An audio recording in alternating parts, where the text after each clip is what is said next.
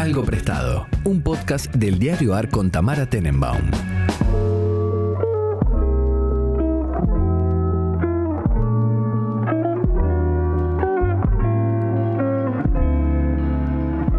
Buenos días, buenas tardes, buenas noches, cuando sea que estén escuchando este podcast. Nosotros estamos en un día cualquiera de esta semana, que ya nadie sabe cuál es. Bueno, hicimos muchos desfasajes con la gente y las cosas, pero ahora estamos otra vez igual grabando en algo así como un tiempo real. El podcast que van a escuchar este sábado o sea, se grabó esta semana. Y yo estoy en Buenos Aires a las 6 de la tarde y está mi amigo personal Pablo, Pablo Periluca desde Princeton a las 5, si no me equivoco. Efectivamente, 5 y 12 minutos de la tarde. ¿Cómo estás, Tamara Tenenbaum? ¿y vos? ¿Qué anda allá? Muy bien, eh, no vamos a dar pistas de qué día grabamos, pero aprovechamos a mandarle un saludo muy grande a los hinchas de River en el día de la fecha, que son eh, Buji y Gino, porque acaba de ganar Boca Juniors, un partido importante, así que estamos muy contentos los hinchas de Boca. Eh, perdón, Bueno, el- como hincha de el- boca indiferente, me, me- me pongo contenta en un, en un Indiferentemente. porcentaje. Sí, Me indiferente. parece muy bien, me parece muy bien. Este, acá bien, empezó, de a poquito empieza el frío, pero estamos en la semana de fall break, de, de- de vacaciones de, de otoño, así que el campus está bastante vacío, lo cual lo hace muy agradable para gente ermitaña como yo. Para gente Eh, grande, sí. Para gente grande, así que sí, muy bien. Mañana me voy a conocer por primera vez eh, en la capital de, de este país, DC, Washington, que todavía no he ido, así que estoy muy, muy fui. contento. Me han dicho que es muy linda, pero bueno, el próximo podcast te, te podré contar un poco más y por ahí traiga alguna historia vinculada a, a la capital. Eh, pero, pero la verdad que tengo ganas, armé bastantes cosas, hay varios museos para ver. Aparte, es uno de los pocos lugares en Estados Unidos donde las cosas son eh, mayormente gratis. Ah, ¿sí? la parte de los museos y el. Smithsonian. eh, Claro, son todas cosas reales. la, la Galería Nacional de Arte son todas, son todas gratuitas, obviamente los, los monumentos y el National Mall, que es como ese parque gigante de Jenny, de, de Forrest Gump, eh, también es, eh, es gratis caminar por ahí. Así que vamos a ver qué tal. Eh, quiero decir que escuché, no, escuché el podcast, escucho todos los podcasts, pero eh, eh, los nuestros. No todos los podcasts en general, Que serían un existen, montón no. de podcasts. Eh, y escuché, me, me mandaron a escuchar un disco y lo escuché y me gustó. ¿Cuál? Eh, el de Dylan. ¿Viste? Qué bueno que es Dylan. Es buenísimo. La verdad que está bien. Me, me, me- me- un poco me la bajó un momento en el que aparece un afamado productor y locutor y conductor argentino. eh, Ah, que no me sí, bueno, es que yo siento que igual es una provocación espectacular. Me parece muy gracioso como, como algo, o sea, me parece que como gesto de provocación es espectacular. La provocación de quien supo ser un provocador en su momento. Puede ser. puede Claro, ser pero digo, meta, como que Una meta provocación. perfectamente cómo lee su generación y, y- y la que quizás incluso también es la nuestra hoy a, a- a este conductor. Me parece que eso es gracioso. Como que Sí, hay, sí, hay, hay- algo que me quedó picando de esto que decía Buji de que, de que Dylan como que vuelve a ocupar un poco el lugar que ocupaba el rock chabón en su momento en términos de la cultura del aguante. Me parece que a diferencia de lo que fue rock chabón o, alguna de esas bandas, la mayoría de los exponentes de esta música nueva que me gusta eh, y que me parece que está buena son de otra extracción social, digámoslo así. Eh, Bueno, depende en realidad a qué, se, a llamemos esta música, porque, mm, o sea, Dylan hace algo que igual es bastante mm, justo como dentro de lo que es el, digamos, que es el trap, el hip hop o lo que sea, o la música urbana, como lo queramos llamar, no sé. Dylan justo es bastante sofisticado. Eh, No, no, no, creo pero que hay digo- cosas digo, menos sofisticadas. O sea, no me- no me ah, vos te referís más a algo tipo elegante o ese tipo de cosas. Pienso que hay muchas cosas que son eso, como que hay ramas más clase medieras que otras. Eso es lo que me Claro, parece. pero ponele eh, eh, Woz, Louta, este chico. Por eso. Son pibes que vienen de una extracción social parecida, semejante a la nuestra, digamos. ¿no? Por supuesto. Eh, sí, el la historia de bandas es más tipo- rara igual. pero historia de tipo es un poco La más rara. Renga, Incluso la Renga, incluso los piojos. Eran tipos que venían de lugares, me parece, más eh, populares. En algún Sí, no, sentido. entre los, entre los traperos hay algunos que son más, eh, más de extracción popular. En o sea, hay algunos, pero no son ninguno de los que nombraste. La historia de Dylan es rara igual. O sea, es un chico que, que tuvo unas historias. Eh, yo le leí en alguna entrevista que le hicieron, no me la acuerdo bien. No, no, pero- no tengo idea. No, no pero quiero la historia de a era rara, como que de hecho él en un momento cuenta que él viene de una familia como medio en la que ha pasado de todo, digamos. Sí. Y entonces alguna vez contó en una entrevista que vivió una semana en la calle y después se tuvo que pasar la vida aclarando que no vivía en la calle, digamos, como que le molestaba que en las entrevistas lo presentaran como un chico que, que había que sido. Digo, Claro, y es no como, bueno, era. pará. No, no, o era. sea, Pasa que ah, también a diferencia de como que eh, eh, muchas de las cosas que intentan hacer eh, estos jóvenes de hoy, no, no, que está, que está muy bueno lo que hacen, pero que es un intentan reproducir un estilo de música que en su lugar de origen, que, que es este país, eh, sí viene de sectores mucho más populares. Eh, y, y eso, me- no, no, nada, no me, me llama la atención como No, yo sociológicamente. no, digamos. no soy experta, entonces no me animo a decir nada. Yo siento que, bueno, obviamente dentro de lo que es el RKT sí es todo mucho más eh, working class. Em, Sí. y, y después, y debe haber, por lo que sé de las historias de ellos, hay bastantes, bastante mixtura. Y, y de hecho hay diferencias y picas entre los que vienen de, de- de- de clases más, eh, si querés, más working class y los que Ah, vienen más de la clase media. Entiendo que hay una diversidad, eh, pero eso, no, yo no soy conocedora, entonces no, no me animo. o sea, eh, pero, pero sí, es, es bastante interesante, yo creo que como, como fenómeno. Lo de Dylan creo que es muy específico, igual tiene un público muy específico y de hecho, si vos vas a sacar una fiesta, es muy raro que estén pasando música de Dylan como pasan música del Duki. No, no Ah, existe. es, más, es más raro todavía que yo vaya a una fiesta, pero. Bueno, por eso, pero por eso no te vas a enterar de nada. Eh, por eso después Buji te tiene que contar las cosas. Pero bueno, todo esto para decir que soy un alumno muy aplicado y que cuando Veo muy bien, a- me parece muy bien. Pero viste que soy un, Dylan un para mí de las cosas- de un normie con vocación de, de, de- de descontracturarse. me parece bien. Sí, no, Dylan para mí es de las cosas que más son aptas para nuestra generación en el sentido de que como es interesante, es medio Eminem, ¿viste? Tiene como una poética que está buena. Sí, sí, Entonces, a nuestra generación la interpela, ¿viste? También escuché el último disco del, del otro joven estrella que es Woz y también me Mm. pareció muy bueno. O sea, de A mí me parece bueno, no lo mejor. siento tan para mí. Eh, No lo siento tan... no, mira. tan para mí. Como que digo, está bien, eh, me, me gusta, pero no, mm, no. O sea, el de Dylan lo escucho seguido, como que me. Es un tipo. Sobre todo creo que lo que me gusta mucho del de Dylan es el humor, como que me identifico mucho más como con cierto registro del humor que, que él usa. Eso es lo que me. Sí, pero me el, gusta el él. último disco de Woz me pareció como musicalmente un poquito más eh, elaborado, digamos, con otro tipo de apuesta, Ok. eh, con otro género, intentando hablar de otro género. No sé, me, me pareció Me piola. Pero bueno, si querés, si querés cerramos esta sección de dos viejos chotos hablando de lo que hacen los jóvenes. parece bien, dos viejos Eh, chicos hablando de gente joven. Me parece bien. Es, es como un buen podcast que podría existir. Podría Como existir. cuando yo tenga existir. 70. Ah, me gusta esta idea para. La, la voy a dejar grabada acá. Cuando yo tenga 70 años, quiero tener un podcast donde me junte con mis amigos, donde la.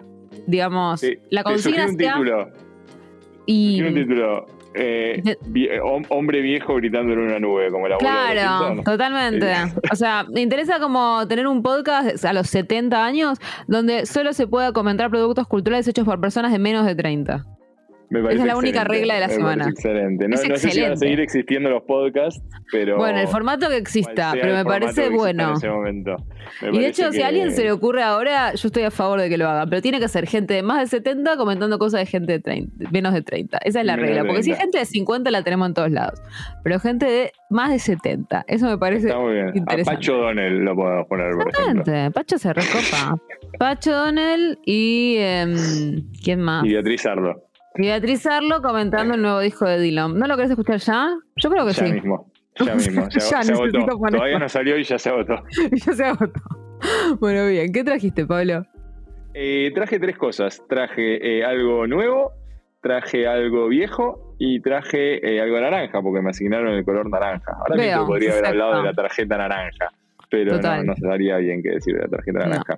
Eh, empecemos por lo nuevo, ¿te, te parece? Vos que trajiste, Dale. trajiste algo prestado, ¿no? Sí.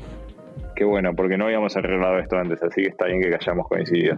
Eh, eh, lo nuevo es una película que, que vimos con Vaca hace dos fines de semana, creo, a recomendación de un amigo eh, suyo, al que le mando un saludo, a Axel, y, mm, y, y que está muy bien. O sea, está muy bien si tienen un sábado a la noche de esos que dicen, me vería una peli que me haga reír un poco, por ahí eh, me, me- me gustaría fumar uno y, y relajarme y ver una película graciosa, esta es su película.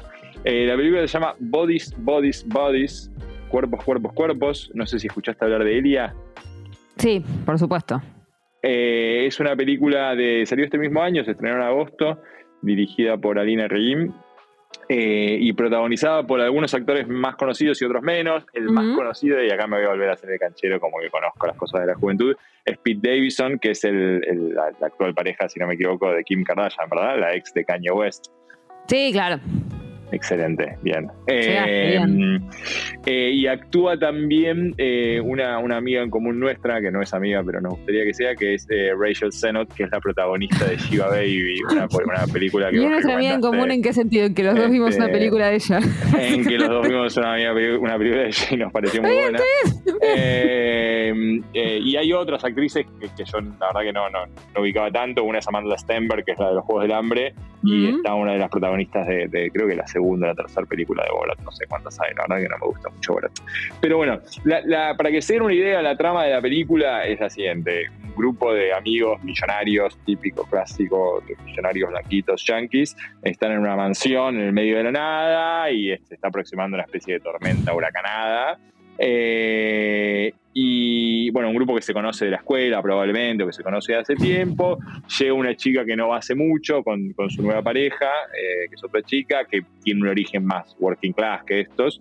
Eh, y básicamente, no, les quiero contar lo que pasa, pero son todos artistas, podcasteros, eh, influencers, gente muy cool, como lo, post de lo post, de lo post, de lo post, de lo wake, de lo woke, de lo, así como muy, muy, muy cool todo el mundo. Pero básicamente en el medio de la tormenta se ponen a jugar un juego que se llama Buddies, Buddies, Buddies, que es una especie de mezcla de cuarto oscuro, escondida, bueno, no sé, ahí, eh, ustedes me, dirán cómo, cómo, funciona el juego, y, deciden ponerse a jugar ese juego que es bastante creepy, y hay, como se pueden imaginar, un asesinato, este, y empiezan a intentar descubrir quién es el asesino en el medio de esta tormenta, sin luz, etcétera, etcétera, etcétera. Eh, no les voy a contar, no, no, les quiero, no les quiero spoilear la película, es un thriller, pero es una comedia. Eh, y hay un par de cosas que me parecieron interesantes y por eso, por eso elegí traerla. La primera es que es una película producida por A24 o A24 Films, no sé si ubicas la productora. No. Es una productora que no es, o sea, no es un dato menor porque es una productora, diría, de las más innovadoras de, de los últimos años. Este, es la película que la película, la productora que produjo Lady Bird de Greta Gerwig, ah, produjo Moonlight, produjo The Florida Project. Peliculones, eh, claro. Muchos peliculones que no solo peliculones, sino que aparte películas que están ahí como en, el límite, digamos, ¿no? En el edge, como... Sí, películas que fueron como desde una estética indie a pelear bastante al mainstream, al Oscar, todo eso. Y que, y que todas tuvieron de distintas formas propuestas muy innovadoras, digamos. De hecho, hay otra que, pueden ver en Netflix eh, que se llama Ex Máquina, si les gusta el cine de ciencia ficción, no sé si la viste. No, no mira ciencia eh, ficción en general. Está bastante buena, la verdad que me gustó bastante. yo, no, yo que no soy un fan de Asimov, ni de la ciencia ficción, ni nada, la verdad que la disfruté la película, me pareció un thriller medio eh, de ciencia ficción muy interesante. Eh, y entre otras cosas también produjeron las películas de los hermanos Safri, eh, produjeron Good Time y Uncut Gems, que no sé si la has visto. Es la de Adam Sandler, que es un... Sí, peliculón. Claro, que es la como siempre. A mí, Good Time me gustó más. Uncut Gems, te confieso que me quemó la cabeza. es completamente quemacocos. Eh, y eso que yo la vi en la tele en, eh, mi casa. O sea, yo pensaba, imagínate la experiencia de esto en el cine. Me, parece espectacular, es epiléptica sí, literalmente. Este, pero al punto de que, bueno, no quiero contar el final, pero como que lo celebré, medio que cerré el puño y dije, vamos todavía cuando sucede lo que sucede al final de toda la pelíula. Bueno, pero eh, está bien, es, un poco lo que la película quiere que, que, que, sienta. Sí, sí, sí, sí, sí, sí, sí, sí, pero bueno, me, me, me, nada, no, me, saturó más lo que me gustó. Gusta y me gustó, me gustó un poco okay. más. Eh, pero bueno, en esta película el uso de la música y el, uso de las luces y demás tiene un poco ese juego medio eh, que, saturante que propone, saturador, saturante no es una palabra de la lengua castellana, mm.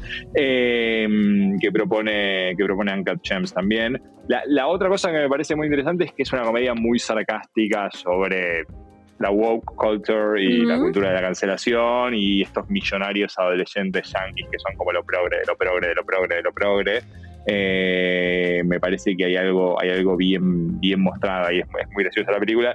Entiendo que uno tiene que tener cierta, estar mínimamente imbuido de lo que pasa en, ese, en esos círculos culturales en Estados Unidos. Este, lo muestran también, aparece en un par de personajes en, otra serie, en una serie que se llama White Lotus, que si no la vieron se las recomiendo mucho, este, que hay dos personajes jóvenes, una de ellas es la, protagonista de, de, Euforia o una de las protagonistas de Euforia, eh, la rubia, eh, que también representan un poco ese mundillo de estudiantes de NYU eh, muy, muy izquierda, muy politizadas y muy, muy ricas también. Mm. Eh, pero bueno, eso me pareció que, estaba bien visualmente, como te decía, la peli me parece que está muy bien hecha, o sea, es, agradable de ver, es graciosa este, y me parece que tiene muy buena música. Eh, y nada, básicamente es una recomendación. Esto lo van a escuchar un sábado a la mañana, eh, probablemente, un sábado a la tarde. Lo dejamos escuchando cuando quieran, este podcast igual. Pero, pero me parece que si ese sábado no tienen ganas de salir o el domingo se quieren ver una peli y, boludear en su casa, eh, es una buena peli que pueden encontrar en Liberarte, como, como todos saben. Muy bien. Eso fue lo nuevo. Eso fue lo nuevo traje algo viejo y se va a empezar a poner medio eh, oscuro este podcast. O medio Porque em, el, programa anterior, no, el otro creo que fue, no sé, últimamente creo que Buji hizo los últimos cuatro o cinco programas. Este, pero en uno de ellos eh, contó que iba, que se iba a Puerto Rico y si no entendí mal también a República Dominicana, no me quedó claro eso. Pero cuestión que me hizo acordar de un episodio en la historia de la República Dominicana que es tristemente célebre, pero que la mayoría de vosotros no conocéis probablemente, que es la denominada masacre del Perejil. Eh, vos sabés, bueno, probablemente los oyentes no sepan que la República Dominicana eh, comparte la misma isla con otro país que es Haití, eh, o sea, son los dos partes de la misma isla. Eh, y, y, República Dominicana, bueno, son ambos dos países eh, muy pobres, Haití mucho más pobre que la República Dominicana. lo que sabemos de Haití es fundamentalmente lo que sabemos de la época de la independencia, porque todos conocemos la historia de Toussaint Louverture y la primera revolución de independencia en América Latina y, sobre todo porque fue protagonizado por, por ex esclavos.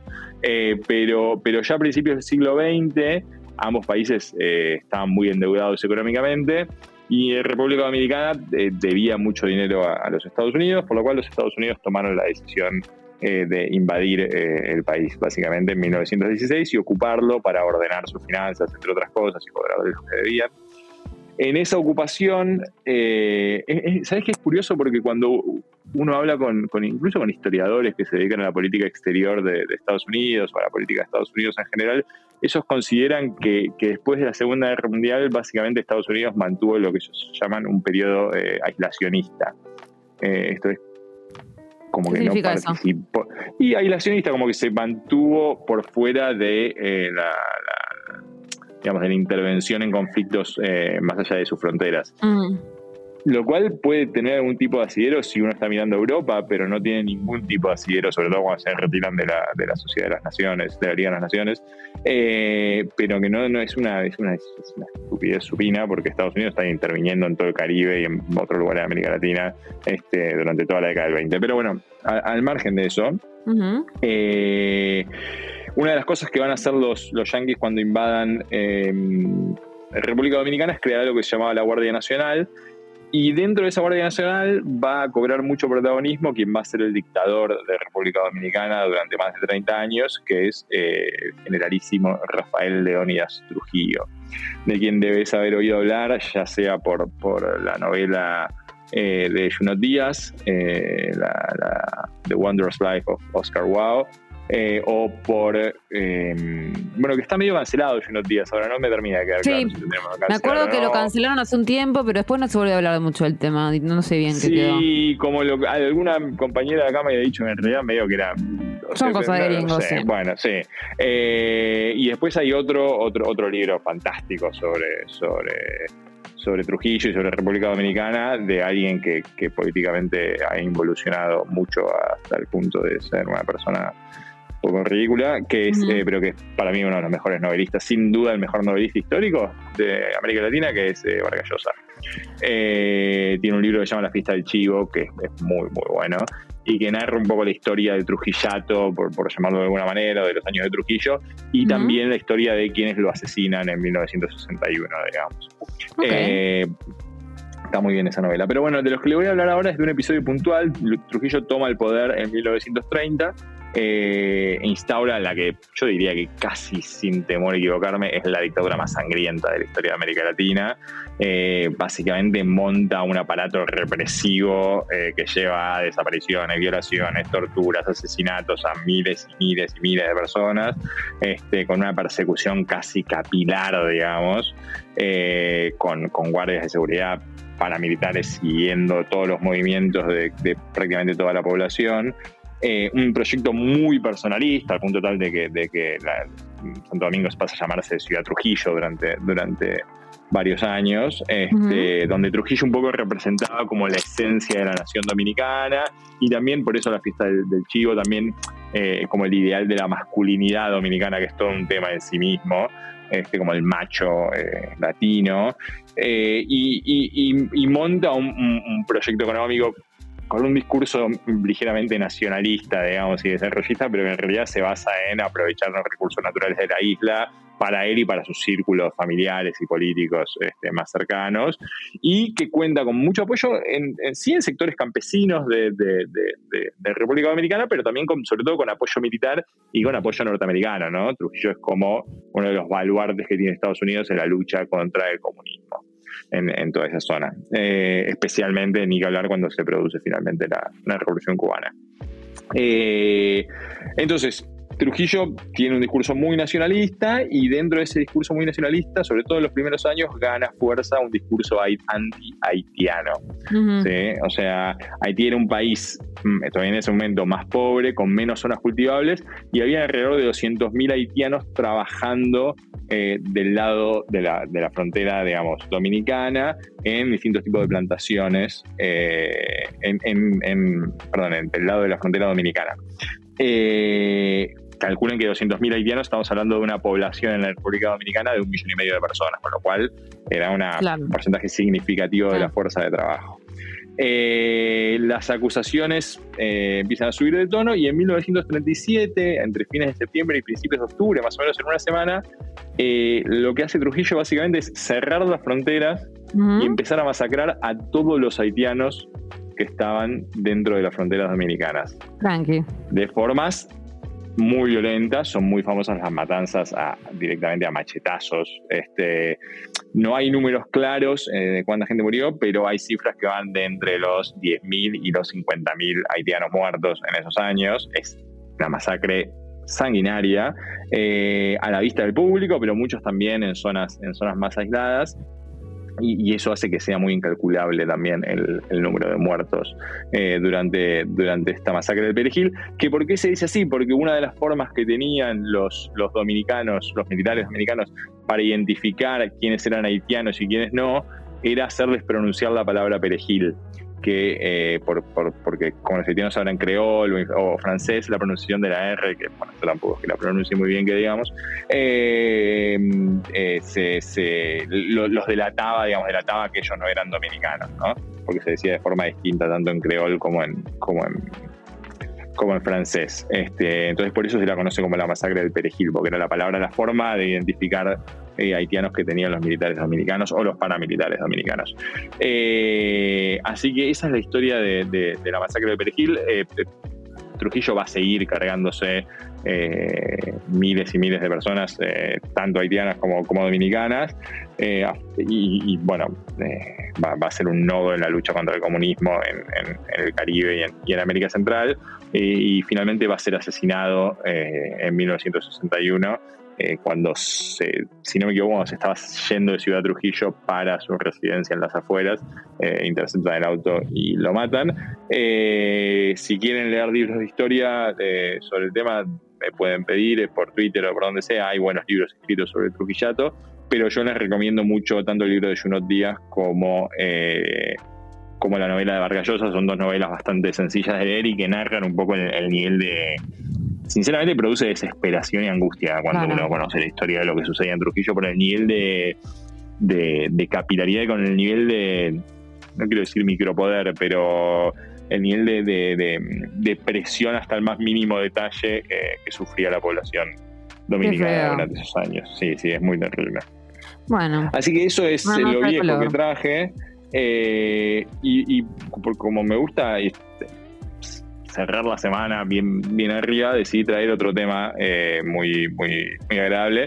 Me, me asignaron el naranja, pensé en hablar de la naranja mecánica, del equipo de fútbol, podría haber hablado del libro o la película, podría haber hablado de la tarjeta naranja, pero decidí eh, traer el agente naranja. Eh, ¿Qué es eso? Ah, Agent Orange, claro, ahora que lo digo en inglés sí sé que, como me suena. No sé si sé qué es, pero me suena. Ok, eh, y vamos a hablar un poquito de la historia de las armas químicas, eh, en parte porque justo acabo de leer la intro y el primer capítulo de la tesis de, una buena amiga mía que está por presentar, que es sobre justamente sobre la historia de, las armas químicas en el periodo de entreguerras. Eh, como agente naranja, en realidad lo que se conoce es, una especie de desfoliante químico eh, que se usa sobre todo la Fuerza Aérea norteamericana durante los 60 fundamentalmente y principios de los 70 en la guerra de Vietnam, que tenía el propósito de básicamente destruir bosques eh, para descubrir por un lado los escondites y, las rutas de suministro, digamos, del Vietcong, pero también para, para, para fumigar los cultivos, digamos, ¿no? Este, y de esa forma limitar la, capacidad de producción de alimentos de, eh, del ejército vietnamita eh, durante la guerra de Vietnam. el nombre en realidad viene, por lo que entiendo, porque a mí también me llamaba la atención el nombre, viene de los colores de las rayas naranjas con las que se marcaban los barriles de esta gente en particular, ah. digamos. O sea, viene como, no viene del químico, de que el color del químico sea. No viene del químico, no, no, no. Esto es uno de los. De hecho, se usan otro tipo de agentes también durante la guerra de Vietnam, eh, que, que que bueno, vamos a hablar un poco, pero que en buena medida estaban producidos por, por empresas tipo Monsanto y, demás, eh, que le, vendían al, gobierno norteamericano y que son productos que por otro lado se usaban también para, para, para el desarrollo de otros cultivos, digamos, ¿no? Mm. Eh, pero, pero no como arma química, digamos. Eh, que, valga, valga, vale señalarlo, digamos, armas químicas son, son más que nada aquellas que, que se usan, digamos, que usan propiedades tóxicas de sustancias químicas para matar pero no solamente para matar, sino también para herir o para incapacitar o para sembrar el desconcierto, digamos, ¿no? Mm. Eh, y se diferencian de las armas convencionales, de, una ametralladora o una bomba, de algo que usa fuerza explosiva, o de las armas nucleares, ¿no? Que se van a convertir como en el gran... Eh, a partir de la Segunda Guerra Mundial como en el, nuevo cuco, digamos, de, de la historia bélica.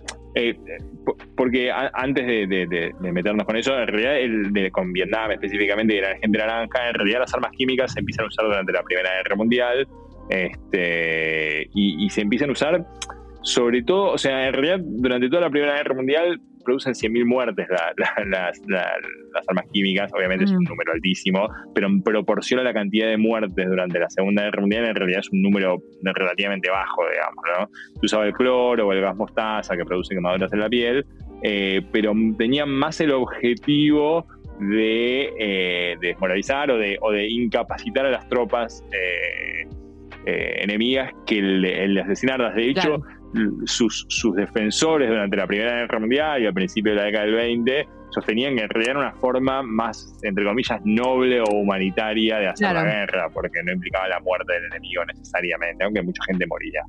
Eh, y, después de la Primera Guerra Mundial se, usa, sobre todo en la década del 20, lo usan los españoles en algunos lugares, pero sobre todo los que van a hacer uso de las, armas químicas, el, que va a hacer uso de las armas químicas, incluso después, porque es así, en, 1925 se firma el, protocolo de, Ginebra, digamos, que es el que regula el uso de armas químicas, y que es una iniciativa que propone la Liga de las Naciones, que es como la ONU que no funciona antes de la ONU, para los que no mm. saben. la ONU que no funcionaba, digamos, como, como la de ahora. Bueno, no, pero la ONU, o sea, el, digamos, el punto es que Estados Unidos no, o sea, no ingresa en la Liga de las Naciones, ¿no? entonces nunca, nunca termina de tener demasiado. Pero aparte, eh, muchos de los, bueno, eh, muchas de las, normativas implicaban solamente a los estados que formaban parte de la Liga de las Naciones y no los que no. Eh, entonces el uso de armas químicas contra países que no formaban parte de la Liga de las Naciones podía estar legitimado. Pero bueno, el que las va a usar mucho va a ser Mussolini en, cuando invade Etiopía este, durante la década del 30 y, de hecho va a ser uno de los motivos que, dispare eh, muchas sanciones económicas contra Italia, contra Italia fascista en esos años. Eh, por su parte, ni Japón ni Alemania van a firmar el protocolo de, Ginebra y de hecho Japón va a ser uno de los que más use armas químicas en la década del 30 del imperio japonés durante la invasión. Un día podemos hablar de eso, la invasión y, la, las masacres que hicieron los japoneses en China, este, que entraron por Manchuria, pero que fueron bajando hasta el sudeste asiático y controlaron casi todo el sudeste asiático eh, durante la Segunda Guerra Mundial, digamos, Por eso hay quienes dicen que en realidad la Segunda Guerra Mundial empieza, no empieza en 1939, es una fantasía nuestra, este, que creemos que la Segunda Guerra Mundial fue solamente lo que sucedió en el frente occidental o en el frente entre Rusia y Alemania y no miramos todo lo que estaba pasando entre China y, Japón, lo cual no, es muy correcto. Pero bueno, eh, eh, en Estados Unidos entonces entre 1955 y 1975 se produce la guerra de Vietnam, los, los yanquis eh, invaden básicamente Vietnam, que ya había intentado ser, ya había sido colonia colonia francesa, y durante esos años tiran aproximadamente 45 millones de litros de agente naranja eh, en distintos lugares de, Vietnam. El, gran problema de, la agente naranja no es solamente lo que produce en términos de destruir los suelos y de, destruir los cultivos, sino también eh, que tiene efectos eh, sobre los fetos en mujeres embarazadas. Entonces, muchos bebés en Vietnam nacieron en los años posteriores a la guerra con montones de malformaciones y enfermedades congénitas. Este, hay más por lo menos 100.000 niños que nacieron con, discapacidades en Vietnam, este, pero, pero, pero aparte hay entre 2 y 4 millones de personas afectadas por los efectos más tardíos del uso de, productos como la gente, como el agente naranja eh, que producen, eh, más allá de malformaciones tipo el labio leporino o el paladar hendido, algunas otras cosas, producen también eh, cánceres como la leucemia, cáncer de próstata y otros, y otros cánceres que, son, pueden ser atribuidos al uso de, la gente naranja. de hecho, también muchos muchos soldados norteamericanos, eh, porque tiene persiste mucho tiempo la gente naranja después de, haber sido usado, muchos agentes, eh, muchos soldados norteamericanos son afectados por el, por el por el agente naranja, a pesar de que no eran los destinatarios originales, y después a su vuelta van a denunciar a las empresas como Dow Chemical y Monsanto, eh, que son las que le vendían el, agente naranja al ejército de Estados Unidos, este, las van a denunciar. También va a haber muchas denuncias de Vietnam que obviamente, obviamente nunca van a ser escuchadas, pero si, no entiendo mal, muchas de esas denuncias de los ex soldados eh, de la guerra de Vietnam contra estas empresas tienen éxito, digamos. Así que nada, me, tocaba hablar de, algo naranja y me pareció que era una historia interesante. justo la serie Trujillo Naranja por ahí es un poco deprimente, pero la vida es deprimente también, así que está bien que conozcamos, conozcamos los horrores de los que, los que son capaces los seres humanos ya podés sumarte a los podcasts del Diario AR para informarte y entretenerte en todas las plataformas como lo hacemos en nuestra web. Somos un diario nuevo y queremos lo mejor para vos. Nos podés leer en eldiarioar.com o seguirnos en Twitter en arroba eldiarioar. Muy bien, yo traje algo prestado y pongamos que vamos a decir que es prestado porque podemos decir en algún sentido que es prestado de otra etapa de mi vida. Em, Muy bien. Porque vamos a hablar de una serie nueva que, de la que, está comentando mucho, que es esta serie de hablando de series Hablando de series nuevas y etapas de tu vida, ¿cuándo se estrena tu serie? el 4 de noviembre, eso ya lo pueden ver. En, eso es una serie que ya. El otro día vi el, vi el trailer. Está lindo el trailer, quedó bien. A mí me gustó. Sí, sí, estamos todos muy expectantes, todos muy expectantes. Me alegra. Bueno, el 4 de noviembre van a poder ver mi serie nueva, que por supuesto no voy a comentar nunca, pero em, las series que yo miro eh, son otras. Y, ahora mire esta que estaba tú comentando todo el mundo, de Bear, em, el oso. No la conozco. Está todo el mundo hablando de esa. La, seguro que si ves la foto, ves que alguien la posteó. Porque es como mm, la foto de un chabón que ah. está cocinando, ese es el afiche. Y mm, es como sobre un. sobre un restaurante, digamos. Básicamente la, trama es que hay un, el protagonista que se llama Carmi. Es muy raro, es un varón que se llama Carmen. Es la primera vez que veo esto. Ah, ubico, están todas como muy enamoradas de él, ¿no? Sí. Porque vi varias fotos de él en ¿Viste? te dije, esto lo, lo- como lo googleás y lo tenés. Em, y, y bueno, este muchacho se llama Carmen por alguna razón que desconozco. Yo no conocía ninguna cultura en la que hubiera varones que se llamaban Carmen, pero evidentemente, no sé. Bueno, Parecen ser una familia de. Italian Americans. Es muy extraño, pero bueno. Carmi, Carmen. em, es un chef que em, él como que hizo carrera de chef y, y estaba trabajando en un restaurante finísimo, finísimo, finísimo. Esos como... No, no me acuerdo si se entiende, si es- que parece un hotel, ¿viste? Parece como si estuvieras trabajando en el Dujo, en el Hyatt, algo así, que son los Sí, sí, restaurantes sí. Más, más importantes en general. a los que no vamos. No, yo alguna vez he ido justamente porque mm, eh, en otra parte de mi vida fui periodista gastronómica, entonces en general conozco Es casi verdad. todos esos restaurantes. Claro. Em, pero, o sea, los conozco de, de- de comer gratis, pero me acuerdo igual em, que en esa época yo iba con, iba con mi novio de esa época, a veces iba con alguna amiga, lo que era terrible era que igual siempre querías dejar una propina, y ya la propina, si la calculabas Era- con la cuenta que vos tendrías que haber pagado, ya era angustiante. Claro. O sea, porque es como si hoy Claro. vas a comer un lugar donde por ahí terminas gastando. No sé, no sé si existe esto, ¿eh? pero supongamos que la relación era algo así como si hoy tuvieras que gastar en una comida para dos personas, em, digamos, 40 lucas, y entonces hay que poner 4 lucas de propina, que por ahí a mí no me molesta tanto en Pero este es momento de mi vida. Pero estoy hablando de hace 10 años, ¿no? Entonces, eh, eh, yo una persona más joven y te, con menos dinero. Eh, así que me acuerdo que ya era como, a veces eh, había que ir a cenar al Dujoy y era, igual va a haber que poner propina, ¿eh? No jodamos. Como, como Claro. que todo también es, es un asunto. Pero, mm, pero bueno, o sea, por eso digo que es prestado de otra etapa de mi vida, porque bueno, es como una serie sobre, sobre cocinas, si querés. O sea, sobre todo es sobre un drama familiar, en realidad. Este pibe, que era este chef que estaba trabajando en este restaurante caretísimo. O sea, la serie empieza cuando él, por alguna razón, está, te das cuenta que es un chef muy educado y, y te das cuenta porque la serie te lo dice igual, ¿eh? no, no es muy sutil.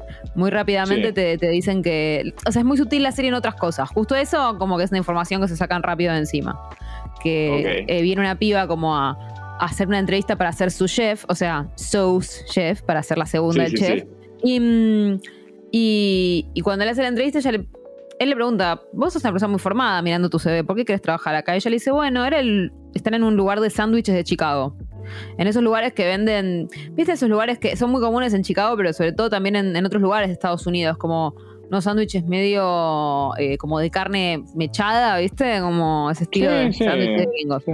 Y, mm, y, y es como que él le pregunta, ¿por qué quieres trabajar acá? Ella le dice, era el lugar favorito de mi papá. Ahora ella le dice, vos sos un chef importantísimo, yo sé quién sos vos. ¿Y vos por qué estás acá? Y ahí nos vamos enterando que el pibe se hizo cargo de este lugar porque era el lugar del hermano eh, Sí. que se acaba de suicidar. Eso lo, lo sabemos en, Ah, al toque. capítulos, así que no es un gran spoiler, están todas las reseñas.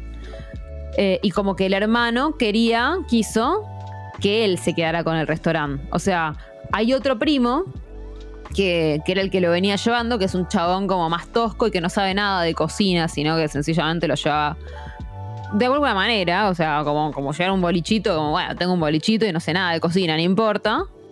Pero el, el hermano que se suicida deja el restaurante para el hermano, para, el- para su hermano chef.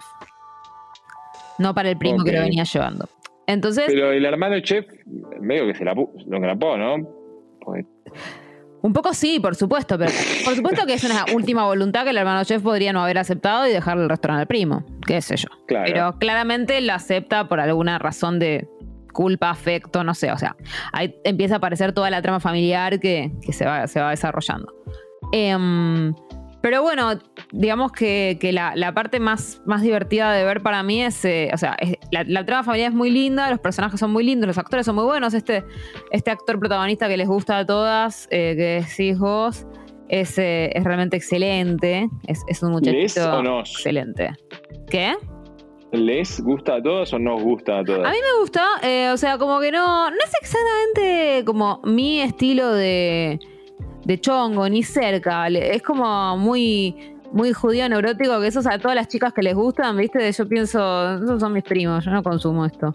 Pero como, como cuando veo esas cosas, digo, cuando veo que se enganchan con, con los neuróticos, esos así medio, medio tiernos, no sé si es judío este, pero es como que tiene esa onda de, de neura. Pienso, Sí, sí, sí. eh, no, bueno, yo esto no lo consumo. Eh, porque- pero, pero igual me parece como actor es divino y el personaje está hermoso.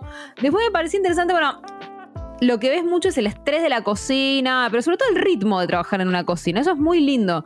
Por eso también lo recuerdo mucho de, de mis Es muy lindo de de- ver, no de creo que sea muy lindo de. Bueno, no, es como, como muchos otros trabajos estresantes que están buenos. Es como decir, es lindo romperse los pies para, o sea, sangrar, sangrar para ser la mejor bailarina del American Ballet Theater y qué sé yo. Es lindo en algún punto. Después te sangran los pies todos los días, pero digo, es, es como un Ah, poco pero digo, en, en la, o sea, yo trabajé en algún bar de mozo viajando, pero no importa. Eh, En general las cosas, o sea, no necesariamente los, los, digamos, las cocinas más sofisticadas eh, son las únicas en las que viven. O sea, digo, cocinas de lugares medio pelo están trabajando con 180 millones de grados. Este, Sí, no, acá, acá es un restaurante familiar de barrio, o sea, Eh. como que las condiciones son, son intensas, ¿no? Es un restaurante de lujo, efectivamente. Claro, Eh, por eso. e igual te no- digo que en un restaurante que de lujo uno de los ambientes Tampoco el, eh, ambiente de suele ser complicado, ¿eh? El ambiente en donde los restaurantes de lujo, o sea, en el cual, digamos, en- de hecho te das cuenta cuando ves algunas escenas que, digamos, en el restaurante eh, de- de- de- del barrio, tipo, laburan y, y qué sé yo, pero en- en- no, no te hacen... eh, no, no vienen a gritarte porque la, la crema está cuajada y la tenés que tirar y sos un inútil. Tampoco es. No, o sea, también hay, hay. Cada lugar tiene sus, sus problemas en ese sentido. No, no, no, obvio, obvio, pero digo, es, es, es muy intenso a todos los niveles. a Es muy de intenso. este- Sí, sí, o si sea, yo todo voy a el una clase de hecho, también ves como no la intensidad, sobre que- todo, de, de ser dueño, ¿viste? Como en el sentido Claro. de los proveedores, ¿no? Eh, esa cosa de. O sea, de hecho, la primera, las primeras, las primeras escenas me acuerdo que es como. eh, que, que llegan los kilos de carne y dice, "Pero estos son, no me acuerdo si esto- estos son 10 kilos, pedimos 90, pagaste 10, esto hay, habla con tal. ¿Viste? Como, eh, ya empieza Sí, así. sí. Así como, Claro. esto es tu día, así empieza tu día. ¿De dónde Conseguí sacar 80 kilos más de carne? Sí, o sea, es como, está muy bueno eso. A mí me, me pareció, a, a la vez, o sea, por un lado hay una cosa muy buena de cómo se, se muestra la, si querés, la, la sí, la- el sobretrabajo, la precariedad y todo, y al mismo tiempo la pasión, como las dos cosas están presentes, eso es lindo. Eh, no solamente de él, sino también del resto de la gente que trabaja en la cocina, que también hay algo muy bueno, que es como que él llega, obviamente, con tipo, bueno, vamos a profesionalizar esta cocina, y todos son tipo, mira, acá las cosas se hacen de una manera. Eh, Claro. no sé, eh, esas cosas. eh, Discúlpeme, sin- señor francés. Disculpe, Pero señor francés, exactamente. No, a mí me gusta mucho eso. Me pasó como que leí la review del New York Times. Yo leo muchas reviews, ustedes saben que yo mm, a veces siento que miro series para leer reviews y no a la inversa. Em, y y me, me gustó bastante la review del New York Times porque mm, como que justamente decía que la serie es interesante no porque muestre la precariedad de una cocina, sino porque todos nos podemos identificar con, eh, con esa forma, esa cosa del trabajo tan, tan desgastante. Yo pensaba, hay algo muy específico del trabajo en la cocina, que esto es algo que recuerdo, eh, de, de- de mi pasar tiempo con esta gente, digamos, que, mm, que es muy distinto de otros tipos de trabajos, En- para, para bien y para mal. Justo ayer eh, fui, a, fui a tomar un vino a, a un bar de mi, de mi barrio, ¿no? Y en un momento había que pagar, yo de- ma- dejé la tarjeta y me di cuenta de que están tardando un montón. Y me digo, che, me voy a levantar porque para mí se olvidaron, como se colgaron con mi tarjeta, no saben de quién es, ¿viste? Y yo llego Sí. y efectivamente en el mostrador me dicen, ay, si sabes que tengo esta tarjeta, este DNI, como que alguien cobró, la dejó ahí, típico, la- una moza cobró, la dejó ahí y se fue. Y no te la- Y nadie Sí. supo a quién devolvérsela, digamos. Y yo digo, no pasa nada. me dice, pasa en las mejores foto. familias. Me dice, ay, qué buena que sos. Le digo, no, sí. Le digo, "Ten- tenés una cata de vinos, tenía una cata de vinos en el salón, estaban con 50 personas laburando, no pasa nada. Eh, que, que me decían, sí, ok. Me dice, no, no, no es la mentalidad de la mayoría de la gente con, la que nos cruzamos. Eh, no, te da mucha, mucha empatía en general tra- eh, trabajar cerca de los gastronómicos. Eso te- pero, pero, por ejemplo, lo que quiero decir es, hay algo que, que me, hacía, que, que me hacía pensar cuando, cuando leía esta crítica del New York Times, que es que algo que me gusta de la serie es justamente que captura una especificidad muy clara de un trabajo que no tiene nada de bullshit job, que siento que la gente del New York Times no entiende eso. O sea, no entiende que no es lo mismo un bullshit job que un job. Eh, no, Claro. bullshit job son esos trabajos que tiene la gente sobre hacer PowerPoints. Em, y que puedes estar No, claro, de hacer cocina no PowerPoint. tiene nada que ver. Yo no digo que no. No, porque cuando hablan de la precariedad muchas veces parece, eh, como que yo veía que decía que hablaba de cualquier trabajo. Primero esas cosas a mí me molestan porque la precariedad se da de formas muy específicas. Yo no creo en la precariedad de todos los trabajos como un concepto tan sencillo. Me parece que... Por alguien que escribe reseñas para el New York Times no sabe lo que es la precarización. no, probablemente o, sabe lo que es la precarización del periodismo que no tiene nada que ver con otras formas de la precariedad. El periodismo en el New York Times. en el New York Times, ni hablar, ni hablar. Por eso, pero me, me pareció como que además no entendía algo que yo entendí las veces que, eh, trabajé en una cocina, sea para escribir en general, eh, y que es que hay algo muy satisfactorio también de hacer un trabajo que no tiene nada de bullshit, y que eso se le ve a la gente al mismo tiempo. O sea, quiero decir, eh, hay algo que es terrible, que muchas veces el ritmo, el cansancio físico sobre todo, que en nuestros trabajos no lo conocemos, em, pero, pero tiene algo que es que yo me acuerdo una, unas, fue un par de días a hacer de bachera al bar de, Cuco. Me acuerdo que aparte típico, las primeras dos horas te, tratan como si estuvieras jugando y después es tipo, bueno, no, ya está. Ya tenés que estar acá porque estás acá, así que vas a ser útil. Em, sí, obvio. Y, y como la sensación de que es un trabajo que de verdad hay que hacerlo. O sea, como no se pospone, no, se puede hacer mañana. Para la gente que viene al trabajo intelectual, el concepto de un trabajo que no se puede hacer mañana es terrible. O sea, se hace, no se puede hacer mañana, no se puede hacer en cinco minutos. Tampoco. No, es todo para allá. Es todo para allá. Y además es como un trabajo en el cual eh, es muy concreto el servicio que estás prestando. No tenés esa cosa que tenemos las personas que trabajamos en humanidades o en trabajos creativos, que es ¿para qué sirve esto que estoy haciendo? No es, eh, eh, tiene una, tiene una función. Es muy concreta. O sea. Sí, sí, sí, sí, Y el día que faltas el trabajo es muy terrible y te tienen que reemplazar porque cumplís una función concretísima. Y hay algo de ese reward que es interesante también ver cómo funciona en la cocina. Ver cómo ellos se obsesionan también porque crean algo que, la gente disfruta. O sea, como que son las dos cosas. Por un lado hay una cosa muy ardua físicamente del ritmo y también de, la cosa del, del small business, ¿no? Como de la idea de un restaurante familiar y ese quilombo con los proveedores y que no están llegando con las cuentas y que es tipo, bueno, abrimos un día más y pero si abrimos un día más y empezamos, tenemos que pagar los sábados, no sé qué, o sea, pero no estamos, pero estamos endeudados, eh, o sea, como ese quilombo también. Em, pero bueno, al mismo tiempo la cosa eh, que los ves en el momento en el cual eh, terminan de hacer el sándwich, alguien lo prueba y dice, che, esto está bueno en serio. Y es como un momento de, gratificación muy real. Em, yo, yo, como una persona que disfruta mucho de comer, soy de festejar mucho la comida. Cuando alguien me cocina o, me, o voy a un lugar a comer, cuando está rico, tiendo a ser muy efusivo. Yo también, obvio. Sí. Eh, así que si alguien me quiere invitar a comer, eh, como cualquier cosa. Yo también, yo también, y, valoro mucho a la gente que le preguntabas, yo cuando te invitan a mi, comer a mi casa, te pregunto, ¿hay algo que no comes? Y valoro mucho a la gente que me dice, nada. Valoro ah, mucho, la valoro humanamente. Sí, sí, sí, sin duda. Así que bueno, nada, les quiero recomendar que la vean porque la serie está realmente muy linda, es linda filmada, linda actuada, linda escrita. Y bueno, y está muy bien filmado todo el asunto de la cocina. De hecho, yo pensaba mucho en esta cosa de que la cocina se usa mucho como metáfora, ¿viste? Como estás en la cocina del disco, la cocina de la película. Y que Acá estás en la cocina de la cocina. Acá estás en la cocina de la cocina, ¿viste? Como que es algo que a mí siempre me, me, divierte mucho ver. Me encantan, de hecho, los restaurantes que tienen la cocina a la vista. Me gusta mucho ver ese trabajo. Y acá está muy lindo filmado y a la vez tampoco está. Yo diría que no está romantizado, como podemos ver en muchas películas de comida. O sea, está claramente la parte fea todo el tiempo. Eh, de hecho, también en el capítulo 1 o en el 2 aparece la mina de bromatología y es un bajón. O sea. Y como que tienen toda una discusión porque ella dice que el porque dice, abrí la bacha y eso salía agua caliente. Y le explicaron, no, no, al tipo de que venía antes que vos le explicamos que tardaba un minuto en salir agua caliente. Ella dice, según el código de bromatología, tiene que salir agua caliente inmediatamente. Y es tipo, de verdad les van a cerrar un restaurante por esto, esto es terrible. como... Insólito. Es, insólito, pero, pero bueno, como aparecen, como quiero decir, aparecen todas esas cosas, ¿viste? Que no siempre aparecen en los programas de cocina.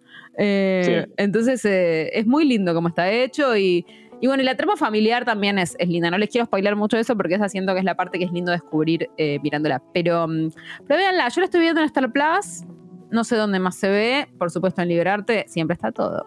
Así que, mm, bueno. Lo voy a buscar, lo voy a buscar. Un color, Pablo, un color para, ya no sabemos quién, para Malena. Un color para Malena, no lo había pensado, así que le voy a dar el color... Em,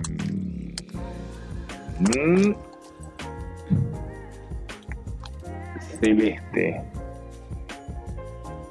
¿Es muy triste? No, está bien, celeste. No es medio, es celeste. medio- puede- no hemos hecho celeste. No, Siento que no lo hemos puedo hecho. hablar de la, Había una nove- telenovela de Andrea del Boca, ¿no? Celeste siempre. Sí, celeste siempre celeste. Eh, Ahí está, puedo Malena, si te de- parece, puedes hablar de Andrea del Boca. Yo estoy a favor. Hace mucho que no hablamos de Andrea del Boca en esta vida y yo siempre estoy a favor de hablar de, de Andrea del Boca. Yo Celeste siempre, Celeste la habré visto.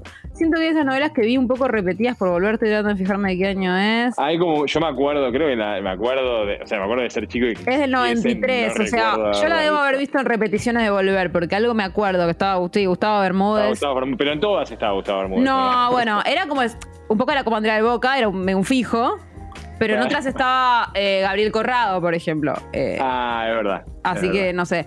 Yo siento que la vi, pero bueno, bueno, es una posibilidad, Male, de- te la dejamos incluso armada. Te la dejamos picando. Bueno, eh, nosotros nos vemos, Pablo, en un mes y el resto en una semana. Muchísimas gracias. Así es. Chau, chau. Chao, chao. Fue un podcast del diarioar.com. Encontranos en Facebook y Twitter como El Diario Ar.